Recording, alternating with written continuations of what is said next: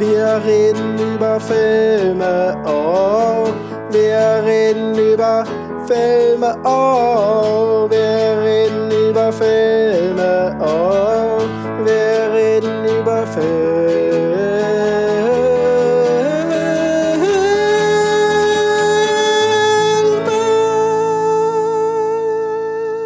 Und damit hallo und herzlich willkommen zu einer Sonderfolge des Wir reden über Filme Podcasts. Leider ohne Stanislav, denn der ist kurzfristig verhindert, beziehungsweise hatte morgen keine Zeit.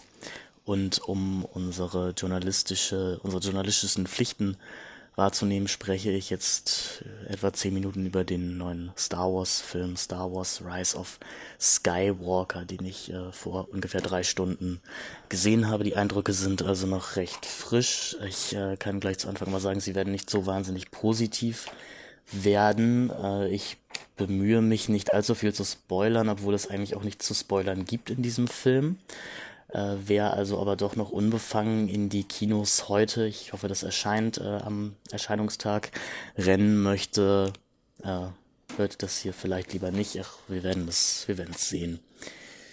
Ja, es geht, wie gesagt, um Star Wars 9, Rise of Skywalker, das äh, große Finale der neuen Trilogie und irgendwie auch des gesamten größeren Star Wars originalen Mythos, also der Skywalker-Saga. Und wer sich ein bisschen im Internet aufgehalten hat, weiß vielleicht, dass es schon so gewisse Leaks gab zum Drehbuch. Ich habe sie selber nicht gelesen, habe jetzt aber mir sah, ähm, aber habe mir jetzt erzählen lassen, was sie sind. Und ich kann an dieser Stelle vielleicht schon einmal sagen, die stimmen so tatsächlich, wenn ihr die also gelesen habt und überlegt, ob ihr das Ticket kaufen wollt und diese Leaks euch abgeturnt haben. Ähm, sie stimmen. Äh, vielleicht wollt ihr das dann doch lieber nicht sehen.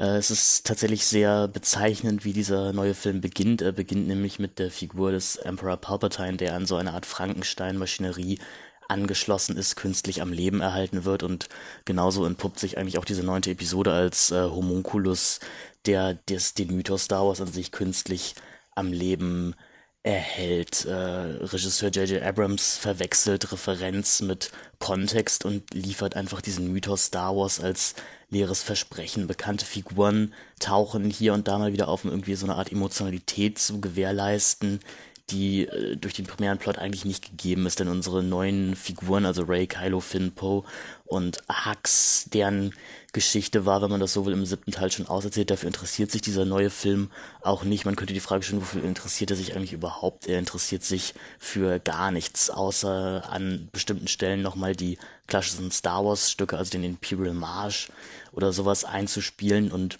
mehr ist das dann auch nicht es ist ein wahnsinnig äh, seltsames Kinoerlebnis, denn eigentlich sieht man da zweieinhalb Stunden ein großes buntes Nichts über die Leinwand flirren. Der Film sieht sehr gut aus, das kann man sagen. Natürlich ist die Musik von John Williams immer noch episch und teilweise Tränen anrührend. Wenn das Ganze aber nicht durch irgendein irgendwas Gehaltvolles zusammengehalten wird, dann bleibt da eben auch nichts. Das äh, größte Problem dieses neuen Teils ist eben, dass der Tod keine finale Instanz mehr ist für den Plot, denn Ray hat jetzt die Macht, Leute wiederzubeleben und dadurch, wie gesagt, gibt es einfach keine Tode mehr. Unsere Hauptcharaktere können nicht mehr sterben.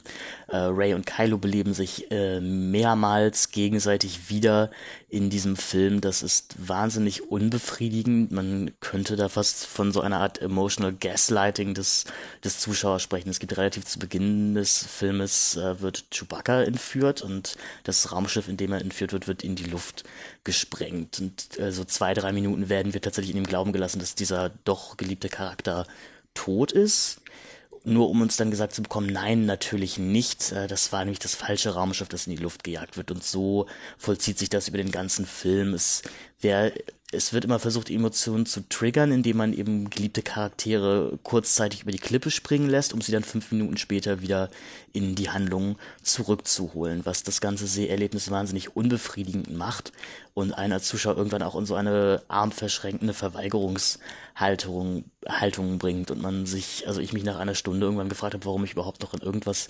investiert sein sollte, was hier ist.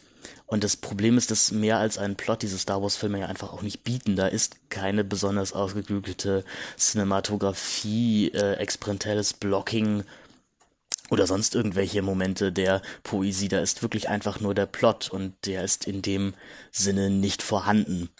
Das Problem wird, glaube ich, sein, äh, ich denke, der Film wird sehr positiv aufgenommen werden von den Fans, denn er bietet eben das alleroberflächlichste Fanservice-Ideal, was ja auch Kevin Smith in seinen neuesten Film, also im Jane Silent Bob Reboot, betreibt. Das sind ja als Memberberries wurde es ja damals von South Park bezeichnet, so Episode 7 und genau das hat man eben in dieser Episode 9 wieder. Äh, ist, ja, es ist, glaube ich, der inhaltsleerste Film, den ich in meinem ganzen Leben gesehen habe, was auch dazu dafür spricht, dass ähm, das Marketing, habe ich das Gefühl, fast überhaupt nicht stattfindet. Es wirkt fast so, als ob Disney selber um die nicht vorhandene Qualität des Films weiß, sehr starke Embargos aufgefahren hat, auch sehr starke Dinge, was man wann sagen darf und was nicht. Ich hoffe, ich breche hiermit nichts und wenn ist es mir eigentlich auch egal.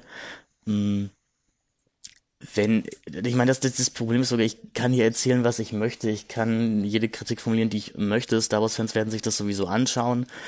Und ich denke auch darüber, weil es Disney beschreibt. Das ist eigentlich, also aus einer unternehmerischen Sicht ist es natürlich grandios.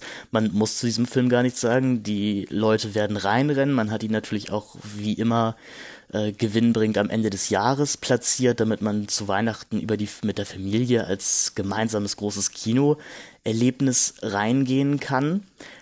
Und dieser Film gaukelt einem auch eine gewisse Epik vor, die man am Ende dann aber einfach nicht bekommt. Ich würde mir jetzt wünschen, ich könnte diese, das hier wirklich noch mehr filmen, aber mehr lässt sich über diesen Film einfach nicht sagen, außer dass äh, absolut nichts passiert. Nichts hat Konsequenzen, denn wie gesagt, äh, mit einer simplen Erklärung, die Macht kann ja alles, äh, wird alles sofort zurückgeholt. Mm. Am Ende werden äh, Figuren, die noch halbwegs interessant waren, wie eben die von Adam Driver gespielte Figur des Kylo Rens, auch lieber noch schnell zu eindimensionalen Drehbucheinzeilern gemacht, damit man ja keine Komplexität am Ende äh, also damit eine Komplexität zwar behaupten kann, aber sie am Ende nicht wirklich stattfindet. Äh, das ist so ungefähr mein Eindruck zu Star Wars Episode 9. Ich äh, würde dringend abraten vom Ticketkauf. Ich hoffe, ähm, also ich würde mir tatsächlich wünschen, dass dieser Film vielleicht wirklich mal floppt, aber das wird er natürlich nicht tun, denn dafür ist die Marketingmaschinerie dann doch zu groß oder das Interesse am Mythos Star Wars einfach zu groß.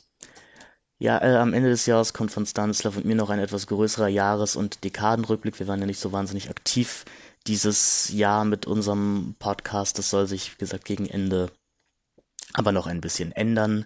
Vielleicht hört ihr euch das an, wir würden uns sehr freuen. Und äh, wie gesagt, das war ja so ein kleines Experiment, auch mal direkt nach Kinobesuchen kurze Meinungen einzusprechen. Lasst uns doch gerne wissen, ob das geglückt ist oder nicht. Direkt nach dieser Aufnahme würde ich sagen, es äh, macht doch mehr Spaß, mit einer anderen Person zusammen zu reden, als hier so ewig vor sich hin zu monologisieren. Man kommt sich dabei ein bisschen dämlich vor. Also keine Empfehlung für Star Wars Episode 9. Äh, schaut lieber High Life, denn das ist ein großartiger Science-Fiction-Film.